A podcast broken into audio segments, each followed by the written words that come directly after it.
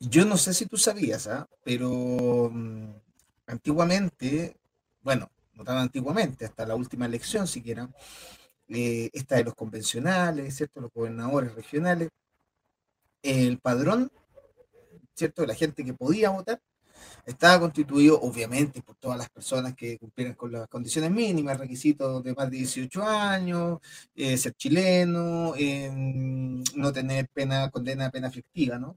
Como lo básico para poder votar, para ejercer, tu derecho ciudadano. Eh, pero lo que no todos sabían es que dentro de ese padrón que podía elegir y votar, había un grupo no menor de chilenos que teniendo el derecho de votar, no podían ejercerlo. ¿Por qué eran ustedes? Porque ese grupo de chilenos son los que nosotros conocemos a esta altura de nuestra historia como los detenidos desaparecidos. Sí, aunque tú no lo creas, eh, en nuestro padrón electoral, dentro de la gente que podía votar hasta hace nada, ¿no? Un par de meses, estaban chilenos y chilenas que han sido, son detenidos desaparecidos. ¿Por qué te digo esto, no?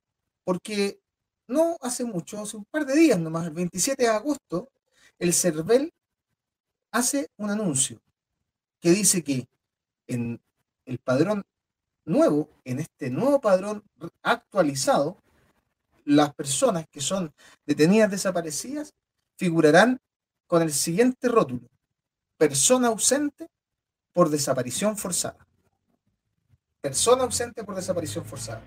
¿Qué es lo que está queriendo decir con esto Patricio Santamaría, que es el encargado de, de CERVEL? Que básicamente las próximas generaciones de chilenos podrán conocer los nombres de personas que se encuentran ausentes por desaparición forzada. Quizá para muchas personas hoy día esto pudiese resultar un tecnicismo, pero para un montón de chilenos esto básicamente es un ejercicio de justicia histórica. Reconocer, por fin, después de tanto, con todo lo que ha costado, con todos los sacrificios que las familias han tenido que atravesar, desde el Estado, desde una institución, la base de la democracia, si lo queremos ver así, que sus familiares son efectivamente para el Estado y para nuestra historia lo que tristemente han sido, detenidos forzosamente y separados sus familias, detenidos forzosamente y eliminados por el Estado, detenidos desaparecidos. Por lo tanto, hoy día que estamos a septiembre, iniciando septiembre, primero de septiembre, que es un mes que es muy conmemorativo para las personas, para grandes grupos de nuestra nación, eh, este recuerdo, este comentario y este acto, digamos, de algo de justicia, aparecerán bajo el rótulo de persona ausente por desaparición forzada. Ese es el Chile que tenemos, sobre ese construimos esta nueva historia y este nuevo Chile. Aquí comienza el muro de la vergüenza,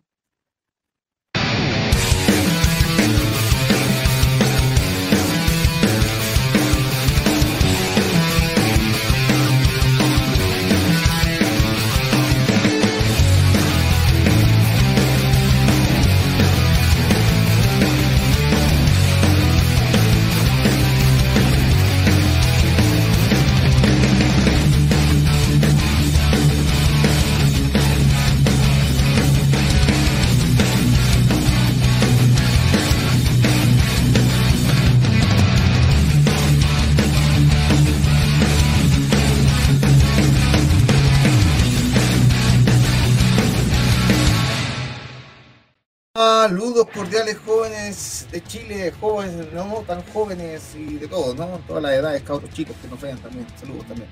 Oye, em, cerca de 800 nombres, personas, seres humanos son los que se acogen a este rótulo que el CERVEL establece de desaparición forzada, ¿cierto? Personas que están ausentes por desaparición forzada. Em, bueno, hartos temas para eso, ¿no? Vamos a hablar un poquito de aquello. Para eso, obviamente, no estoy solo. El día, hoy el día de hoy me acompaña el querido Leonardo Quiró. ¿Estás por ahí, Leo? ¿Qué tal? Buenas noches. ¿Qué tal? Esa es la pregunta. ¿Qué, tal? Oye, buena, buena reflexión, Manu. Eh, es algo de justicia, algo muy simbólico, la verdad. Eh, pero sí, pues son, son señales que tenemos que ir dando como sociedad, pero no olvidar que la gran justicia aquí sería cárcel para quien corresponda y verdad, ¿dónde están?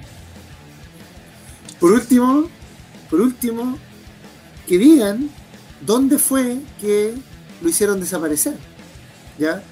Pienso, por ejemplo, en Argentina, los vuelos de la muerte. Eh, nunca más. Son, son, cuerpos que nunca más van a aparecer.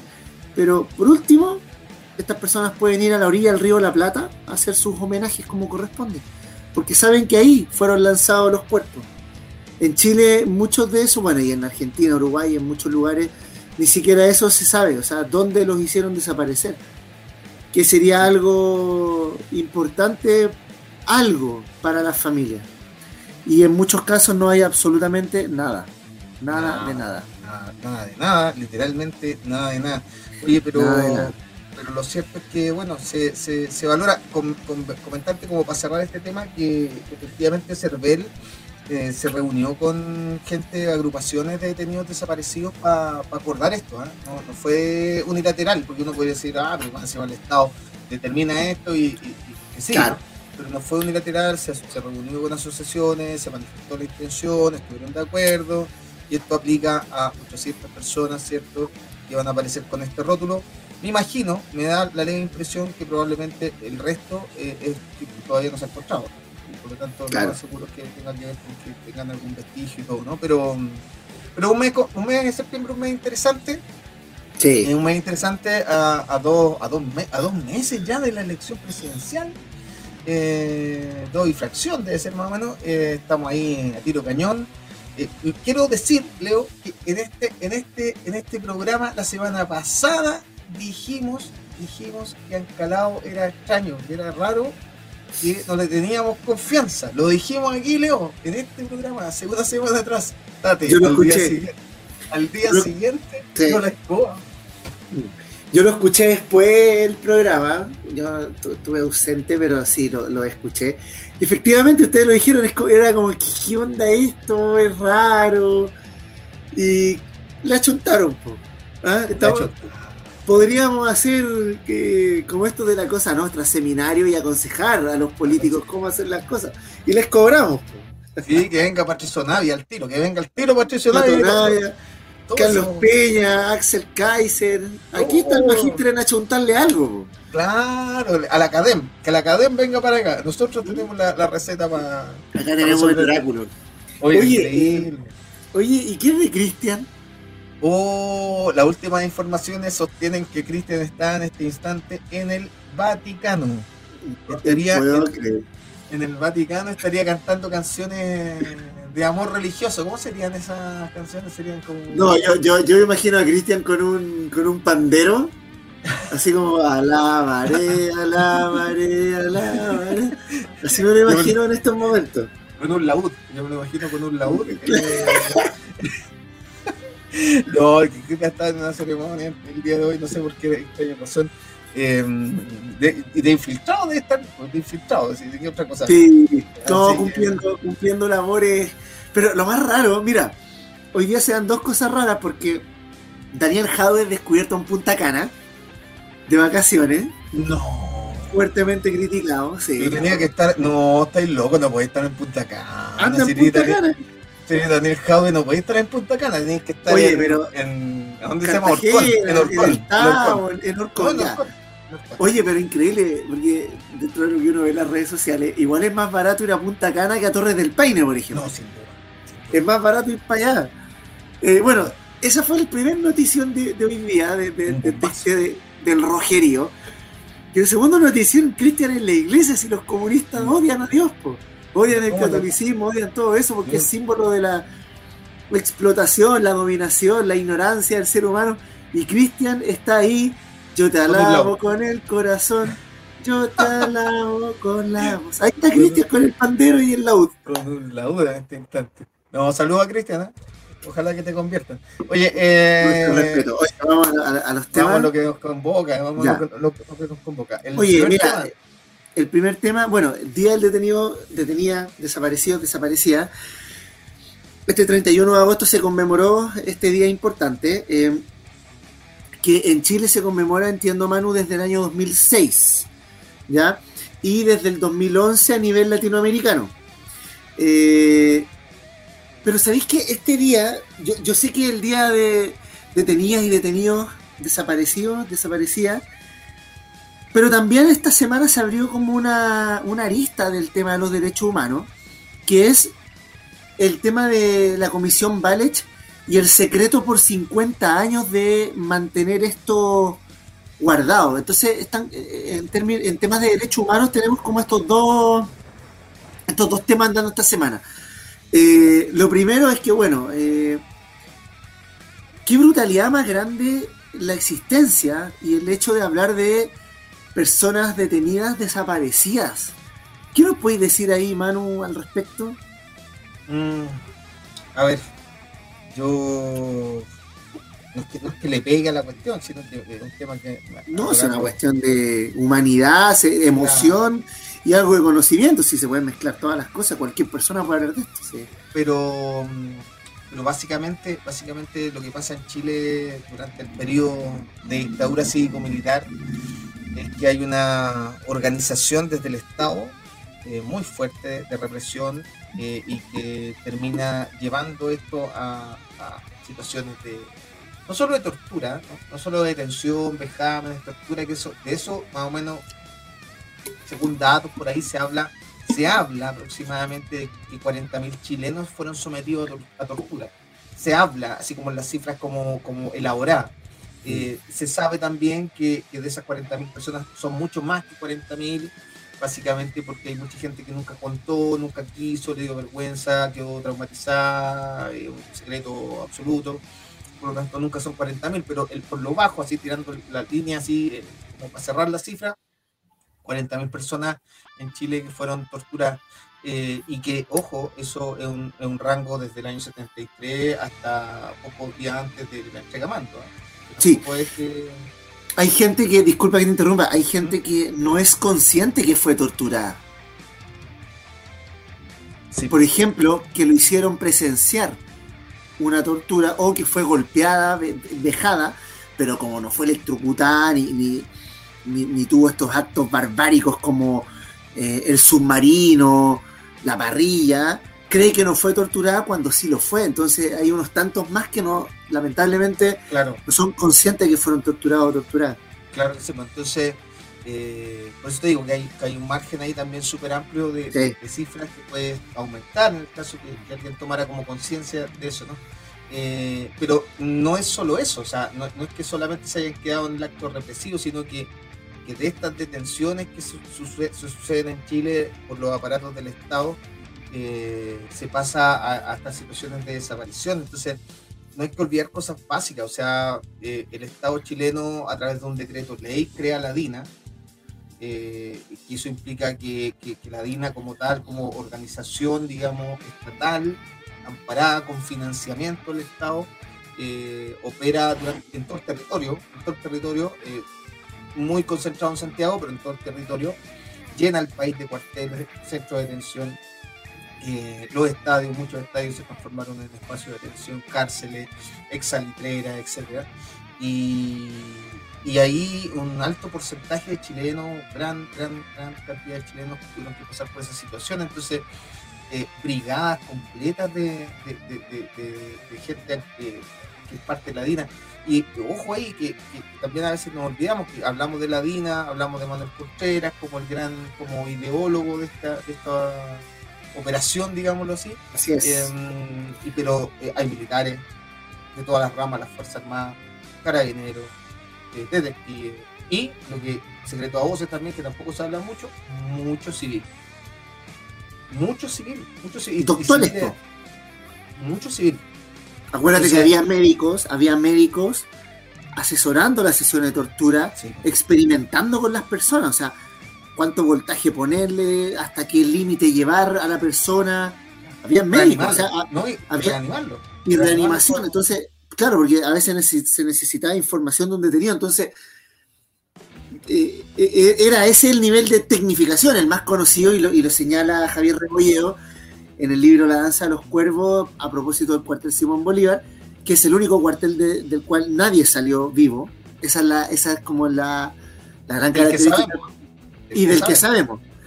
Y esa es la característica del cuartel Simón Bolívar. Por ahí, ahí termina, ¿no es cierto? Desde, por ejemplo, eh, después de, de, Villa Grimaldi, allá se va Marta Ugarte. Caso emblemático, porque ella fue intentada desaparecer y la amarraron mal al riel. Entonces, en ese sentido, eh, cuando este mocito del mamo habla, se sabe de Simón Bolívar, ¿no es cierto? Que hoy día hay un condominio que le dicen el condemonio, ¿ya? Eh, es el cuartel de donde nadie salió vivo y ahí estaba el doctor Tormento, que le llamaban. El famoso doctor Tormento, que era este médico que se dedicaba a esto. Entonces, como bien dice Manu, hay bien civiles también en esto. no solo personas de las Fuerzas Armadas. Oye, muchos civiles, porque, porque, eh, como te digo, cuando uno dice, no, es que habían civiles como que si fuera una cuestión rara. No, mucho civil, mucho civil. Eh, algunos asociados a empresas, se sabe de desapariciones asociadas a la papelera, se sabe de desapariciones asociadas a... a Bavaria. A Bavaria, o sea, hay, hay una, cantidad de situaciones que se da ahí que, es bien importante. Eh, por eso digo que es como transversal el tema del, torturador, ¿no? El torturador es una cuestión, y por ahí una vez hablaba con un amigo psicólogo, una vez comentábamos por ahí, decía, oye, pero aquí hay 40 niños, porque era una sala de clase, más de 40 niños, de estos 40 niños, no sé, 20 pueden ser sometidos a tortura, 10 eh, les va a dar lo mismo, y pueden haber 10 que pueden ser eventuales torturadores. Y, claro, porque la, condición humana te puede llevar a ese extremo, o sea, mal, mal, mal llevado, ¿no? Una persona podría terminar ahí.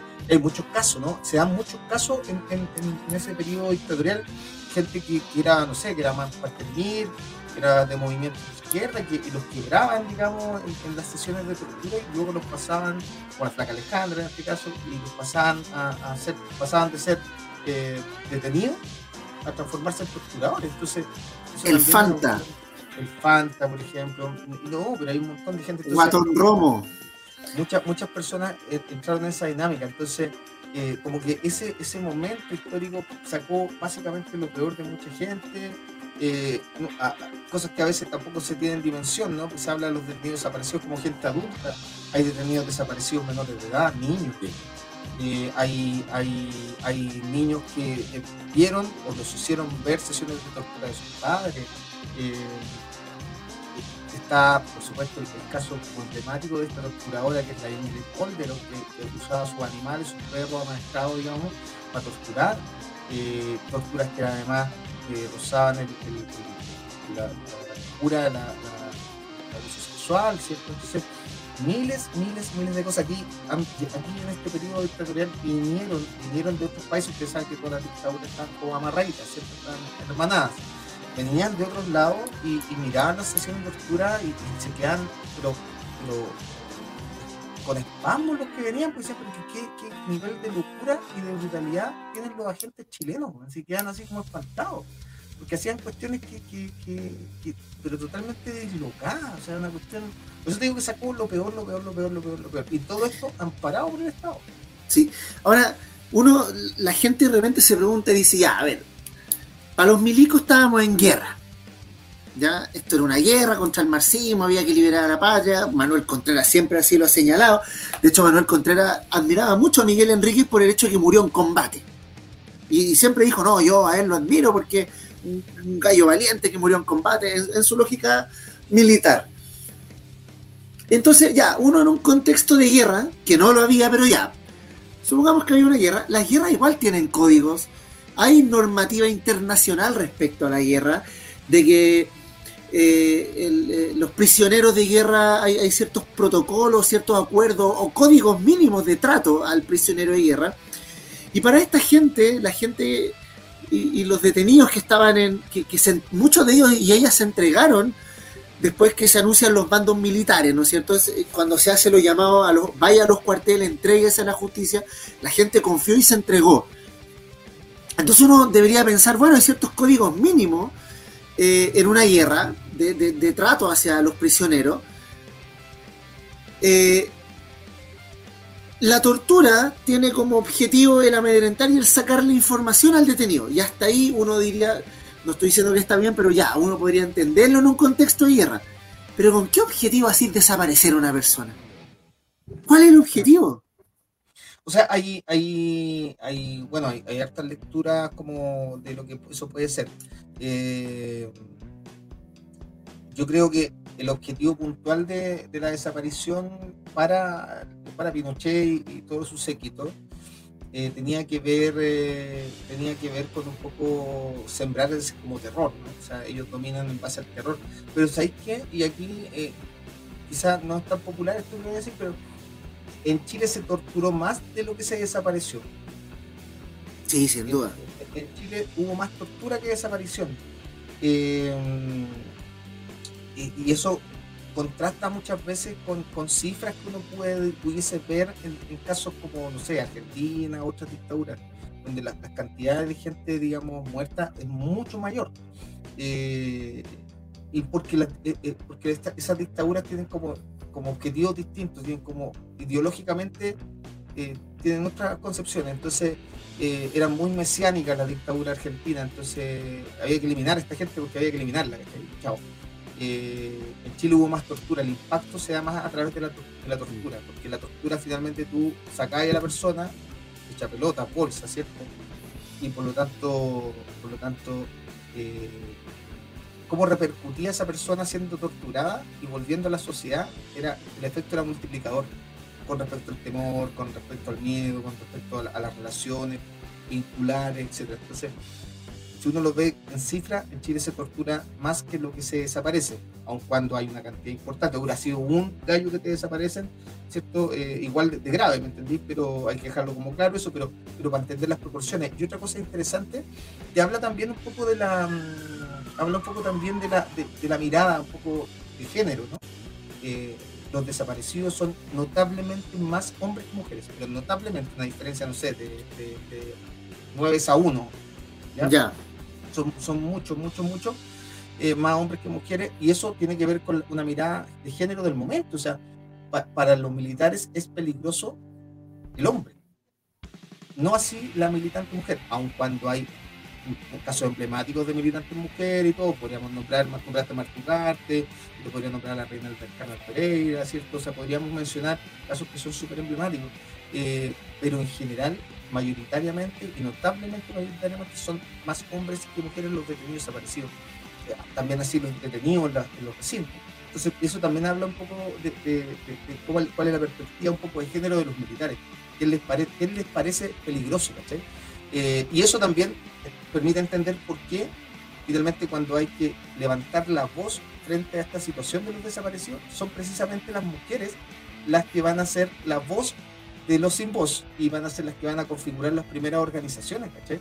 Eh, porque tenían como, dentro de esa sociedad como muy patriarcal, tenían como esa, esa, esa ese margen, ¿cachai? Tenían ese margen para poder actuar y moverse, digamos que, básicamente no lo podía tener, en este caso, un hombre. Eh, entonces ahí también está esa cuestión muy, muy presente. Eh, hay cosas importante con respecto a los detenidos desaparecidos. Se negó en Chile la existencia de detenidos desaparecidos. Se negó. Pero se negó una vez, se negó muchas veces. Y en esta negación de la existencia de los detenidos desaparecidos es cómplice, por ejemplo, los medios de comunicación. Me recuerdo un titular de la segunda que dice tal cual, no hay detenidos desaparecidos, no existen tales detenidos desaparecidos, ese es el titular. No existen tales detenidos desaparecidos que un, titular, esos nefastos que tiene la segunda, tiene varios, pero de los que se estudian incluso en, las escuelas de, periodismo. Y, aparece eso, ¿no? Porque se negó mucho tiempo. Hasta, y mira, mira cómo son las cosas, hasta el año 78. La existencia de detenidos desaparecidos en Chile se niega hasta el año 78, es decir, cinco años después del golpe. ¿Por qué eh, se, desaparece, digamos, esta idea como peregrina de que aquí no habían detenidos desaparecidos? Porque ese año se encuentran los hornos de Entonces, el año 78 se encuentran los hornos de Lonquén, donde están estos campesinos que eran de Isla Maipo, ¿cierto? Que habían sido asesinados, habían sido lanzados a los hornos, ¿cierto? Tapiado eso, y se descubre. Se descubre y por primera vez, por primera vez, tienen que asumir desde, desde el poder, digamos, tienen que asumir que en Chile había desaparecido gente, circunstancias extrañas, y que habían sido asesinados. Pero ante los hechos ya, ya evidentes, fehacientes, digamos, y, y la prensa ahí tuvo que cubrir. Porque, claro, el caso de Marta Ugarte, volviendo, es como emblemático ese caso, por lo menos para mí, a mí la verdad me estremece el caso de Marta Ugarte. Eh, la prensa dijo que fue un crimen pasional. Joven de 20 años, cuando Marta Ugarte era, era un poco más, tenía más edad que eso, profesora, militante comunista. Eh, y se habló de un crimen pasional cuando aparece en Los Molles, si no me equivoco. aparece Marta Ugarte eh, que como señalé estuvo en Simón Bolívar y también es un caso emblemático de desaparición porque ella es la demostración de que se arrojaban cuerpos al mar amarrados en rieles. Que, eran los paquetes que, llamaban los militares. Claro, de hecho, de hecho eso, eso de, arrojar cuerpos eh, al mar, riel y todo eso, también tiene mucho que ver con esto que tú estamos contando recién, que cuando se descubren los hornos de Lonquén en 78, no quiere decir que antes no lo hicieran, ¿no? sino que el aumento de este formato, digamos, de, acción, eh, cuando, cuando se descubre los hornos de Lonquén, la DINA, eh, bueno, la CNI ya eh, decide hacer una operación que se llama retiro de televisores. Y, la operación retiro de televisores implicaba ir a, los lugares donde habían enterrado, ¿cierto? inhumados, ¿cierto? Habían enterrado detenidos, sacarlos, sumarlos de ahí y volver a hacer los paquetes y volver a tirarlos, digamos, al mar. Y eso pasa en la Costa Barriga, ¿cierto? Y un montón de mm. otros lugares. Entonces, como se descubre lo de lo de los hornos de Lonquén, se asustan, ¿cierto? Y, tratan como de borrar lo que habían hecho y aplican esta operación retiro televisores para hacer desaparecer esos restos. Eh, y eso, bueno, afecta a un montón de personas. Entonces, ese era, ese era el, como, la mirada, el formato de, digamos, de la situación de los detenidos desaparecidos. Ahora, a mí me gustaría igual hacer un paralelo importante, porque mucho se habla de los detenidos desaparecidos en dictadura, y está muy bien que se hable, eh, porque tiene un impacto no solamente en la persona que desaparece, sino que tiene el impacto en lo que a la familia respecta, ¿no? Es una cuestión muy, muy, muy terrible, porque porque tú no desapareces nomás a la persona, sino que a, a esas familias le desaparece un, vínculo y por lo tanto esa familia nunca para adelante va a poder reconstruirse de manera normal. Priváis del rito, priváis del rito de la despedida, o sea, ¿qué sociedad no tiene un rito de despedida, ya sea fiesta, ya sea una cuestión triste, pero todas las sociedades tenemos el rito de la muerte como un elemento simbólico importante. Entonces priváis a la gente de eso también. Claro que sí, pues. y de hecho, bueno, lo que yo, para donde quería como apuntar hacer como ese paralelo, tú no, a veces lo haces en la clase y todo, ¿no? El hecho que hayan existido detenidos desaparecidos en, en, la dictadura eh, nos tiene que trasladar de alguna forma a lo que ha pasado después, en democracia, porque la, gente no sabe, pero en democracia también hay detenidos desaparecidos. Así es. En democracia también hay gente que desapareció por idea o murió por idea y cosas por el estilo. Entonces, eh, tenemos desaparecidos ahora, ¿no? Hay desaparecidos en este instante. Entonces, eh, también hacer ese cálculo, ¿no? decir, ¿qué tanto aprendimos de lo que pasó? Eh, y es difícil aprender de lo que pasó si es que nos damos cuenta que en el pasado, en este caso durante el periodo de dictadura, no hay justicia. No hay justicia, no se sabe quiénes son culpables, se, amparan, guardan silencio, no hablan. Eh, si hablan, después se desdicen, cosa que la ley les permite, por cierto. En un proceso judicial una persona puede decir una cosa y después al rato puede decirse, no, es que me equivoqué, no lo dije, lo dije mal. Eh, y, por lo tanto las verdades no se establecen. Entonces, una sociedad que avanza sin establecer la verdad con respecto a una situación traumática como la, el golpe, la dictadura y los detenidos desaparecidos, no logra sanar esa situación, eh, no puede proyectar nada hacia el futuro que no sea eh, positivo. O sea, en el fondo, y por eso que es importante lo que está pasando en la convención. Cuando la convención, Comisión de Derechos Humanos dentro de, la convencional habla de que hay que establecer, ¿verdad? Tiene que haber una declaración frente a esas situaciones del pasado para poder construir un nuevo Chile. Eh, ellos están entendiéndolo todo. Ellos lo están entendiendo todo, porque, porque, es la forma, o sea, no hay otra manera de hacerlo. eh, y la gente te dice, pero ¿para qué hablar de esto si ya pasó? Eso no, ha pasado. O sea, hay, gente hoy día, hay gente hoy día que muere sin saber qué pasó a sus familiares. Hay gente hoy día que muere sin tener certeza dónde está su gente. Hay gente que muere hoy día sin sabiendo quién es el responsable, por ejemplo, de lo que pasó con su familiar y, sin, y sabiendo que esa persona va a morir sin tener ningún año, ni mes, ni día en la cárcel. Entonces, ¿qué, sociedad sana se construye sobre esas bases? ¿Entendí? Entonces, es mucho más de hoy que este tema, porque eh, alguien podría decir, pero ¿para qué estás hablando de una cuestión que ya pasó? Este es un tema de hoy, de hoy, de hoy día, de hoy día. Aunque, aunque no les guste. Claro, es un tema de ahora. no les guste. Es un tema de hoy, entonces no entenderlo implica negarse, implica ser negacionista, implica, implica no querer avanzar como sociedad. Entonces, porque no podéis tapar el sol con un dedo, porque ya sabemos que hay detenidos desaparecidos, sabemos que circunstancias fueron muchas veces. Eh, y, querer decir, sí, pero es que en realidad la economía cambió, mejoró, eh, digamos, el mal camino, pero eso no justifica. No, no, no. Entonces, es lo que es lo que va, es lo que está sucediendo, digamos, hasta el día de hoy. Creo que que no se agota, digamos, lo podríamos dejar hasta acá y todo, pero, pero en el fondo no, es un tema que todavía no se agota en la medida que no tenéis ni verdad y menos justicia. Menos justicia. Oye, Manu, como para ir amarrando un poquito este tema, me gustaría abordar un poco lo de la comisión Valech, que por estos días se ha hablado bastante eh, sobre este secreto de 50 años. Como, como sabe la gente, la comisión Valech, bueno, hubo dos comisiones Valech, se establece que lo que allí se dijo durante 50 años no se va a saber ya públicamente.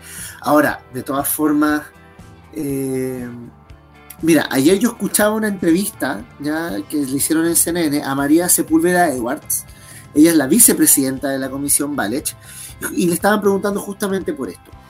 Ella lo que señalaba como, como defensa de, esta, de esto de los 50 años de, de silencio era que las mismas personas torturadas eh, habían solicitado que esto no se supiera por vergüenza, por trauma, por, no sé, eh, ella decía, pensemos que muchas mujeres fueron violadas, por ejemplo, y son de la época en que se pensaba que cuando una mujer era violada, mucho de esa culpa era de la mujer por haber sido violada, ¿no es cierto?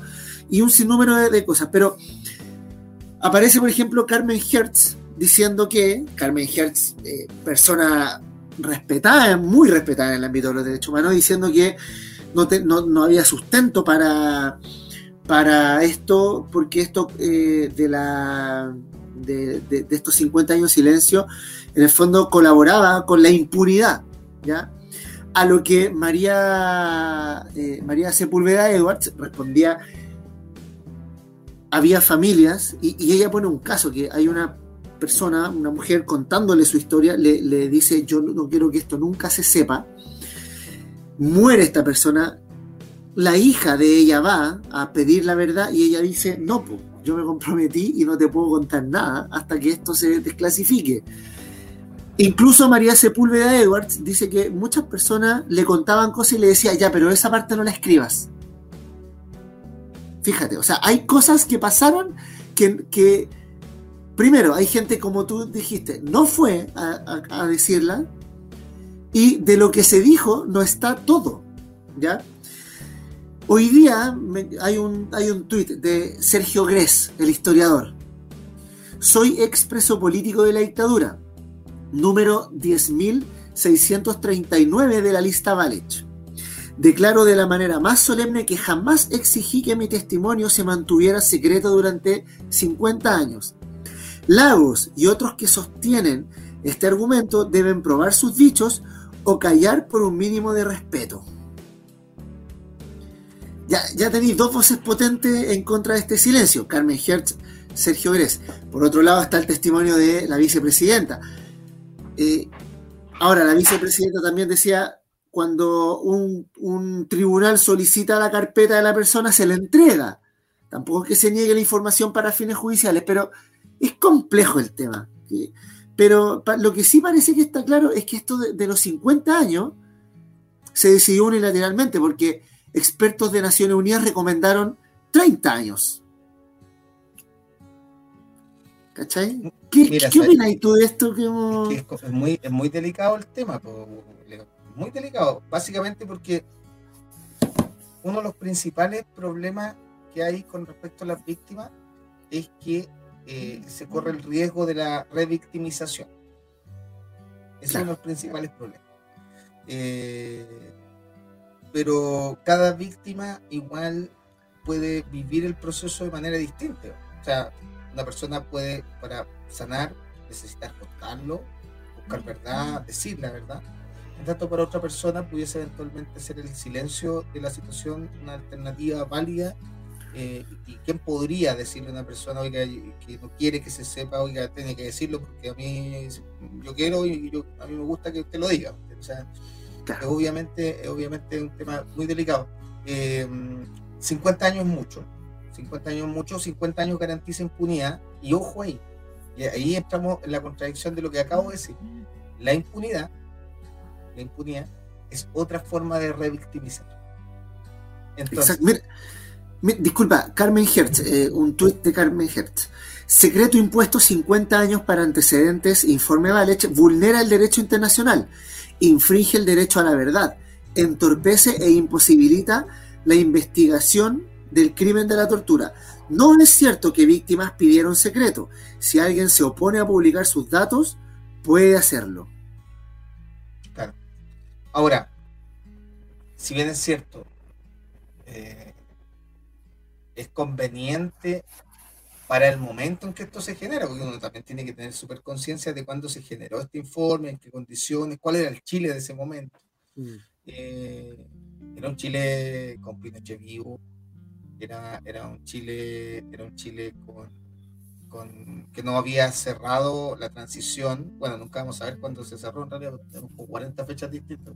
Sí. Eh, eh, pero, pero era un Chile que venía saliendo en los 90. Nosotros sabemos que en los 90 todavía es un Chile donde el ejército eh, y muchos poderes fácticos tenían mucho control todavía de, de todo, ¿no? Eh, de hecho, en esa época todavía no hablábamos abiertamente ni, de dictadura, ni de tortura, nos hablamos públicamente y abiertamente de esos temas. Entonces, no. 50 eh, años conveniente, conveniente para el establishment, para los, políticos, para la concertación, eh, para, la Fuerza Armada. Ya, dime, dime lo que sabéis, pero yo te garantizo que no te va a pasar nada. Como eso, ¿no? en ese sentido, quizás mucho, pero pero también yo pondría ojo y atención en los que no quieren, ¿no? Porque, en el fondo es un tema. Ahora, ¿qué haría yo hoy día, entendiendo que estamos atravesando un Chile distinto? Yo haría un nuevo, una reactualización, una actualización del informe Vares, convocaría a la gente que todavía está y que si quiere hacer público lo que sucedió con nombre, apellido, situaciones, bueno, elaboremos el informe de nuevo que cuesta ¿entendí? Hagamos un tercer volumen, eh, primero fue el Reddit, después fue el Valech, hagamos uno nuevo, ¿no? Y, que en el fondo garantice mayores cuotas de verdad, de justicia, transparencia, que, en esa época era más difícil poder establecerla. Claro. Eh, y que la gente pueda contar lo que, le, lo, que le sucedió. Yo lo que yo sí sé, yo sí sé, porque me ha tocado verlo por ahí, conversarlo, muchos detenidos que sufrió cosas muy terribles, eh, torturados, etcétera, te cuenta la tortura hasta cierta parte. ¿no? Hay cosas que, se, la, eh, que legítimamente se las guardan. Legítimamente, porque hay, hay un límite donde tú no querés mostrar esa fragilidad o esa situación dramática, porque es humano, ¿no? Es humano contar hasta donde uno siente que es contable. ¿Quién puede determinar, así como, como una norma pareja, qué es lo que se puede contar, o cuándo se puede contar, o qué condiciones? Es una situación muy personal. Para modificar eso que tú estás planteando, yo sería partidario de una nueva, un nuevo documento donde toda la gente que quiere hacer notar, decir públicamente lo que pasó, bien, y que se, claro, sí, es una buena alternativa, Manu. Es una, es una buena alternativa. Bueno, oye, nos pegamos un bolón de 40 minutos hablando de esto. Sí, de gente muy choreana. Sí, pues. oye, pero bueno, no, es importante porque es, es importante reivindicar estas temáticas, como decís tú, no podemos construir una sociedad del futuro eh, más sana, con, una sana convivencia, sin que tengamos verdad, justicia de lo que ha pasado. Lamentablemente, a partir del 18 de octubre de 2019 volvimos a tener violaciones sistemáticas de los derechos humanos ya, ya se está batallando esa memoria, a propósito de, de, de, de este tema de las batallas por la memoria, estamos en un proceso de batallar esa memoria con el aprendizaje de lo anterior. Yo creo que hoy día hay mucho más bagaje, hay mucho más... Eh, hay, hay, mucha más experiencia de cómo batallar la memoria y eso por último eh, es un pequeño alivio. Por ejemplo, el hecho de que el Instituto Nacional de Derechos Humanos baja la cantidad de los daños oculares y al, inmediatamente la sociedad civil no, pues estáis haciendo esto, estáis bajando los números, esto no es así, y existe una, un contrapeso a la, a la, información oficial, lo cual me parece que habla también de que como sociedad chilena hemos dado buenos pasos en torno a las batallas por la memoria. Eh, y eso no hay que olvidarlo. Oye, pasemos a la otra noticia, vamos, vamos, vamos, como, a, Oye, vamos como a limpiar así. No sé si nos vamos a limpiar, ¿eh? yo creo que nos no. vamos a ensuciar y, y, creo que se van a perder 10 lucas al tiro. Sí, oye, eh, Se me perdieron 10 lucas. ¿Cómo diría Calamaro? Alta suciedad. Oye, eh, esto lo pusimos a propósito de el fiscal Abbott y no. sus declaraciones. Eh, mira, yo una vez estaba con unos amigos tomando una plaza y nos fuimos en cana. ¿Cachai? ¿Tú crees que el fiscal vino a mi casa a negociar conmigo, a hablar conmigo? No, no creo. Como Abbott, como Abbott con Pizarro. No, feito. Feito, por Diego, feito. Pero es que además, ¿sabes qué es lo más grave? Y aquí ya echemos al tiro en terreno la cuestión. Vamos al terreno, no. Lo, lo, más grave de esta cuestión, de Abbott y, y de. Que Abbott, entre paréntesis, por lo que nos están viendo, se parece al Conde Dooku. ¿ah? Si a alguien le gusta Star Wars, es igual al Conde Dooku. Sí. Eh, Oye, pero, ¿cómo se demacró ese gallo? Sí, totalmente. Pero está igual, Dooku, ¿no? está, está igual al Conde Dooku, igual, sí, igual. Oye, pero el, el, el tema es que, ¿sabes qué es lo más grave de esta cuestión? Que este gallo, cuando, cuando tiene esa reunión con Pizarro, en la casa de Abbott, porque además en la casa de Abbott, este gallo está postulando para ser el fiscal nacional. Sí, que, no es que el tipo ya haya sido el fiscal nacional, el tipo quería ser fiscal nacional. Y no, necesitaba, necesitaba el voto del Senado para poder ser fiscal nacional y todo esto, para que la gente sepa, en medio de la investigación del financiamiento irregular de las campañas políticas. O sea, todo este, todo este chanchullo SQM, Pentas, Oquimicho, todo el que la, estaban pasándole plata ahí para que en el fondo pudieran eh, ganar las elecciones a, a, a, gusto de los empresarios en este caso. Exacto. Eh, y en ese contexto, cuando se va a hacer el cambio fiscal, Abbott se reúne con uno de los implicados en el cuento, o sea, más encima implicado en el cuento, o sea, y, y oh, oh sorpresa, oh sorpresa, una vez que la reunión se produce, se produce, y a los días, Abbott gana, y gana además por una ma mayoría avasalladora, o sea, te comprenderá que esto básicamente fue una cocina, donde, donde seguramente, nadie lo va a decir, ¿cierto? Hablaron de cosas, seguramente él dice, no, conversamos cosas, pero ¿qué habrán conversado? ¿Ah? ¿Qué, ¿Qué, es lo que se conversó? ¿Qué se acordó ahí? ¿Qué fue lo que se amarró? ¿Te fijáis? ¿Qué se habrá amarrado? Como obvio. Pero si después, ¿qué pasa? ¿Qué pasa con, con, el, con el fiscal Gajardo, que era el que está haciendo la persecución de, de estos casos? Lo pescan, le dicen, no, usted no es de esta, no es de esta, ¿cómo se llama? De esta fiscalía, lo vamos a cambiar a otra. Y por lo tanto, cuando lo cambiaron a otra, perdió el caso. O sea, el tipo tenía, para pa, pa dejarlo claro, si los tenía del cogote a todos, ¿eh? Gajardo los tenía del cogote a todos, y le dicen, oiga, eh, sabe que usted no es de, de, esta fiscalía ahora. Ya la orden del fiscal eh, nacional es que usted ya no es de aquí, sino que se tiene que ir a otra cuestión y por lo tanto el caso que usted tenía entre las manos ya no lo puede seguir usted.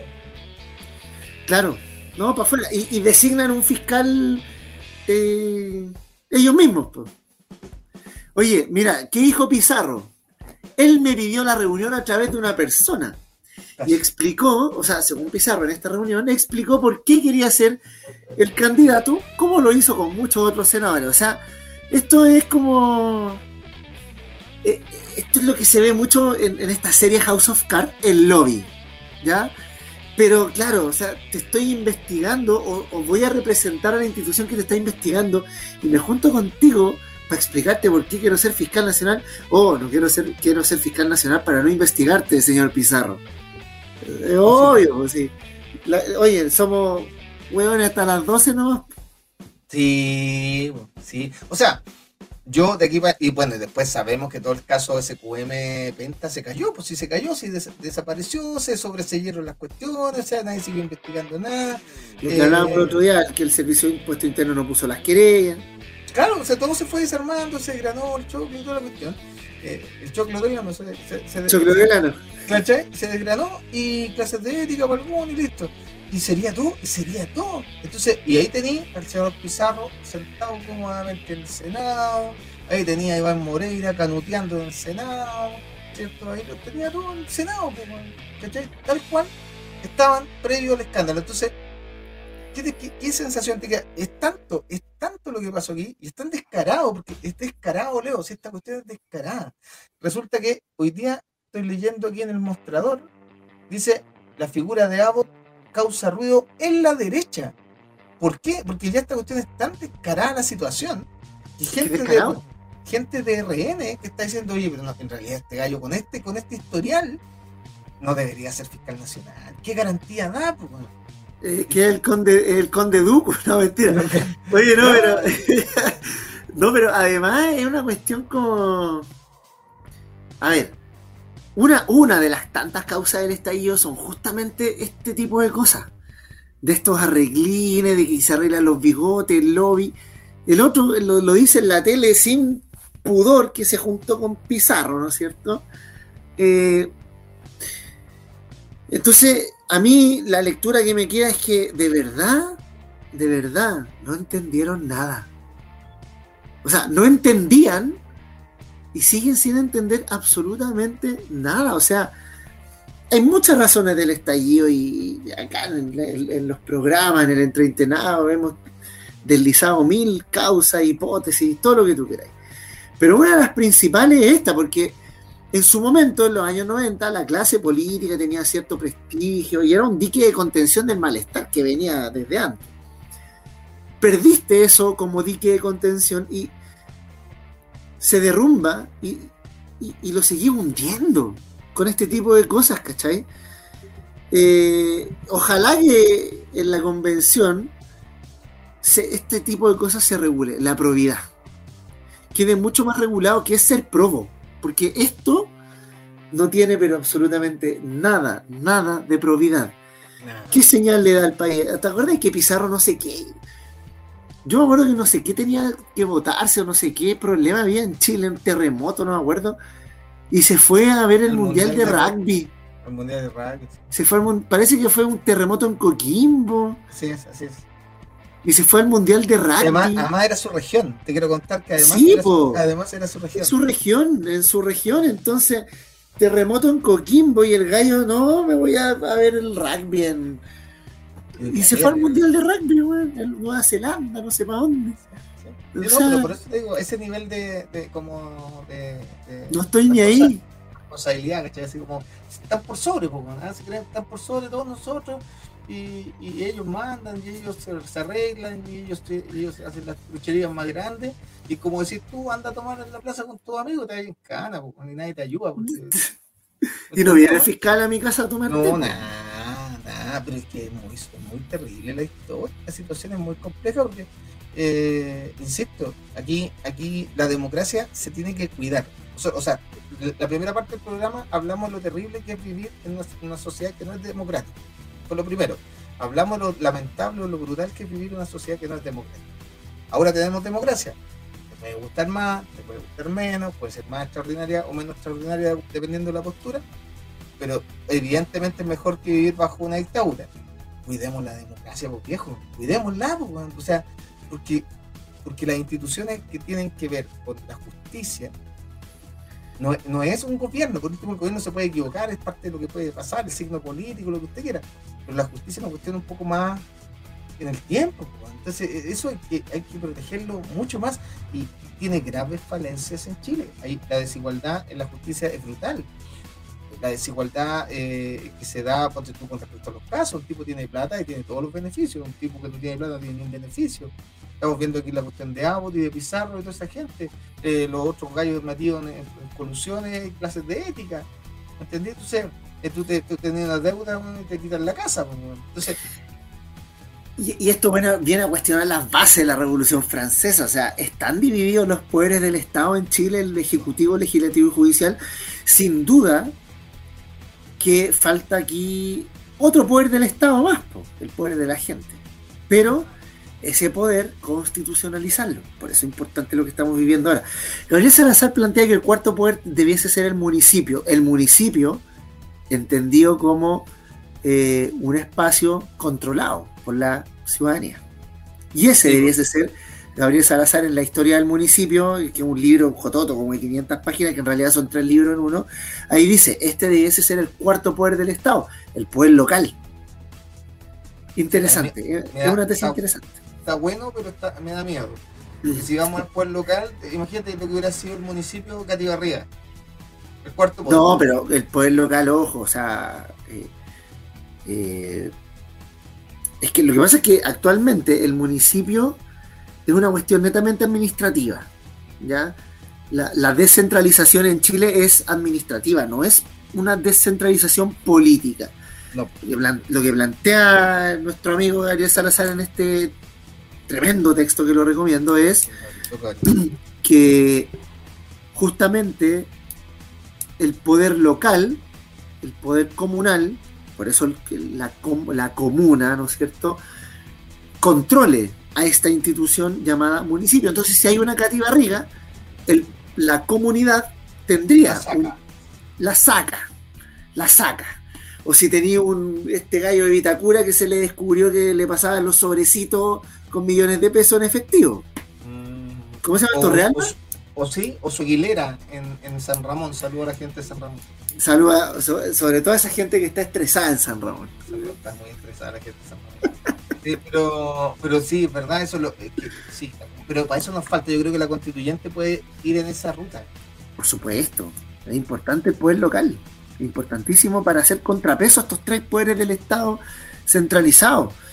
Eh, porque, y es lo que señala él, o sea, eh, eh, ahí está el origen, el germen de lo que es la soberanía popular. ¿ya? Claro, alcalde Torrealbas, el apellido del exalcalde de Vitacura que recibía los el, billetito en efectivo. ¿Creen que no los van a cachar? ¿Qué onda? Es que yo creo que actúan con ese nivel de, impunidad, ¿cachai? De que como que me cachan, ah, uh, me pillaron, chuta, ya, sorry, eh, sorry, sorry, no lo hago más. Es como, es como eso. Son, muy carepalo. Con ese descaro. Esa gente sí que no tiene vergüenza, No. Por eso este programa, el, el, muro de la vergüenza, estamos, estamos viendo lo, lo, lo vergonzoso que son. Oye, Manu, eh, quedamos ya casi una hora. Casi una hora. Eh, estuvo, estuvo bueno hoy día. Extrañaba a Cristian. ¿Dónde estará canuteando? Porque además el toque queda a las 12. A las 12. Entonces es probable que. no, desde ahora el partido y, la iglesia lo van a tener más ocupado de lo que ya lo tienen. Claro que sí. Pues. Ojalá que no lo haya pillado el cardenal de Rasuris. Porque si no. Estamos hablando de otros problemas ahí. Ojo que Amos también está metido en esa. Sí, ojo, ¿no estará con Cristian ahora? Quizás qué, delito, quizás qué delito le van a, le van a perdonar. Oye, pero eh, por último, ojalá sea una iglesia asociada a la teología de la liberación. Pues sería, sería bonito ahí. Sería bonito. Ahí, ahí Cristian, ya te creo que te volváis canuto, pero, pero si no, eh, Cristian, estamos, tenemos que conversar. Canuteando. Canuteando. No, no es posible. Oye, Manu, ¿tus palabras al cierre? Eh, mira, parece que viene, viene Cristian. Te vienen a buscar. Te vienen a buscar, el alcalde de Torrealba que viene a buscar su, su sobre.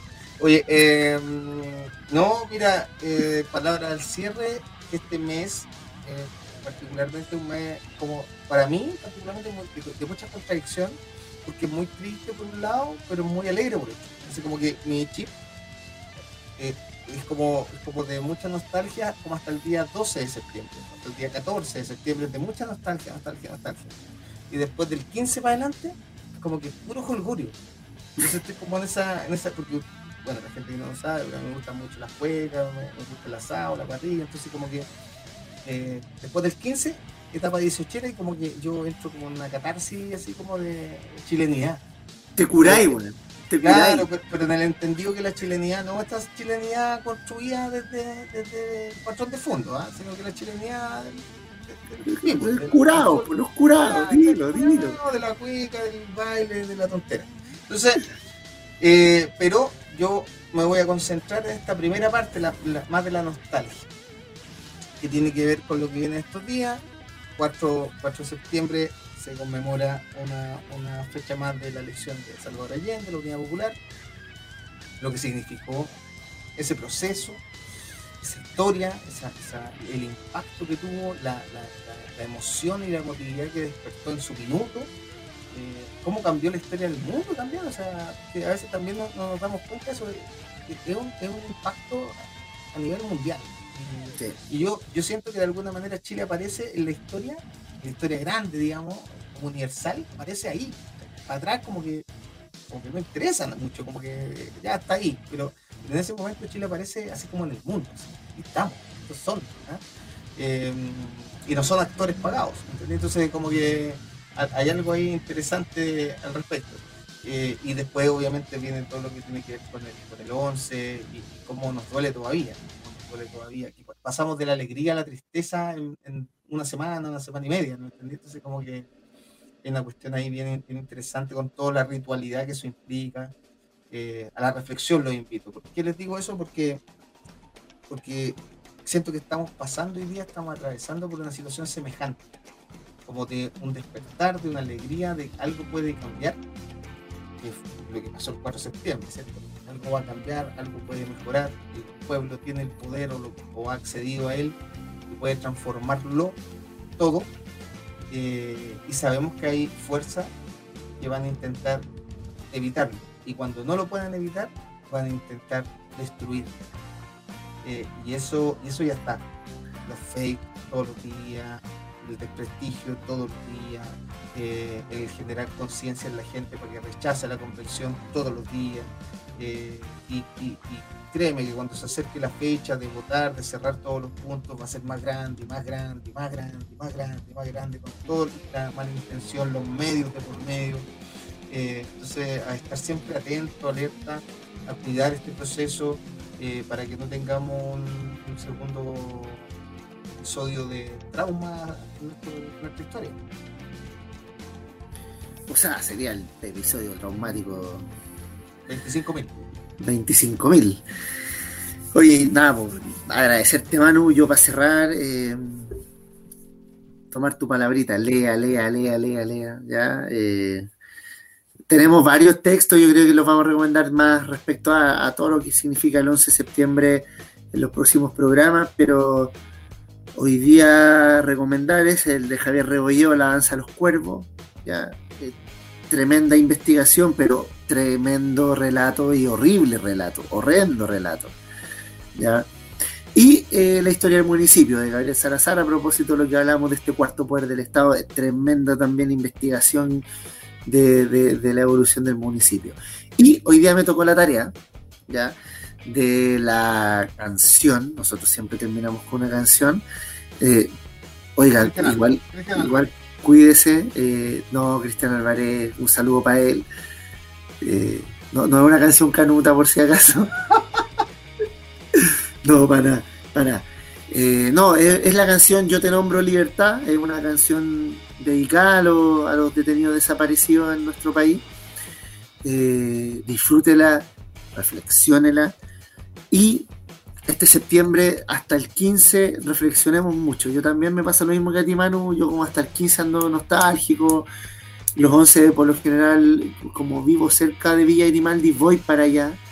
Ya me, como me, gusta ir solo, siempre voy solo, como un espacio de reflexión. Eh, siempre hay alguna actividad. Eh, después acá en el territorio también hacemos alguna actividad nocturna, velatones, ponemos las fotos de detenidos desaparecidos. Se hace, se hace algo. Así que nada, pues reflexionemos harto nomás estos días, ya pronto se van a cumplir 50 años del golpe. Estamos cerca de los 50 años del golpe y no es menor, no es menor todo lo que ocurrió y las consecuencias de eso.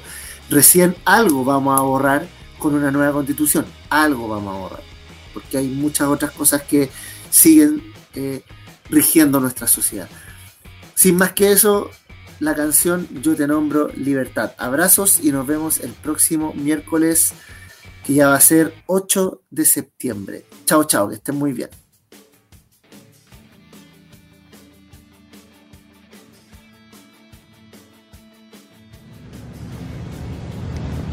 Yo estoy caminando por mi país, que es Chile. Vengo con mi hijo, con un clavel en la mano. No estoy haciendo absolutamente nada, señor. No, yo tengo derecho a caminar. Tengo derecho a caminar. Esta es mi patria como es la suya. Y usted no tiene ni un derecho a no dejarme caminar. No, yo voy a caminar. No, me deja caminar, señor. Me deja caminar. No me toque. Yo a usted no lo he tocado. Usted no tiene derecho a tocarme. Usted es un hombre con uniforme de carabinero y no tiene derecho a tocarme. No, no me voy a ir. Esta es mi patria como es la suya, ¿o no? Yo vengo con mi hijo a dejar un clavel en homenaje a su padre, que fue asesinado hace 13 meses. Y él tiene derecho a rendirle un homenaje a su padre.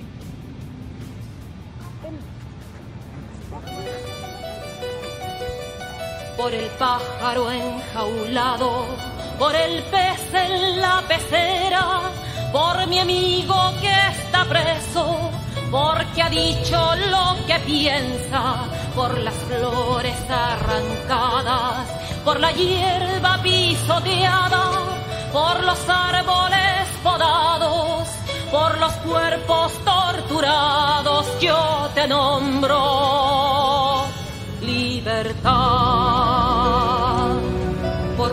dientes apretados, por la rabia contenida, por el nudo en la garganta, por las bocas que no cantan, por el beso clandestino, por el verso censurado, por el joven exilado, por los nombres prohibidos, yo te nombro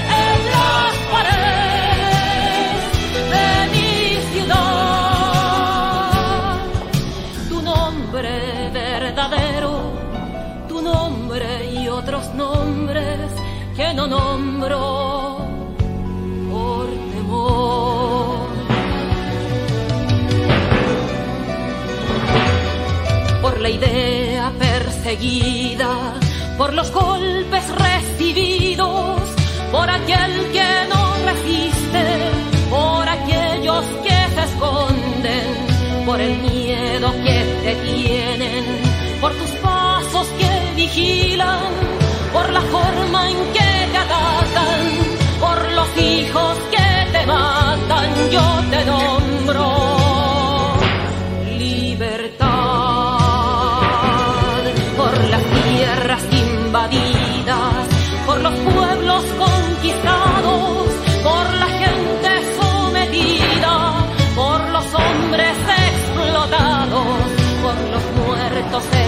en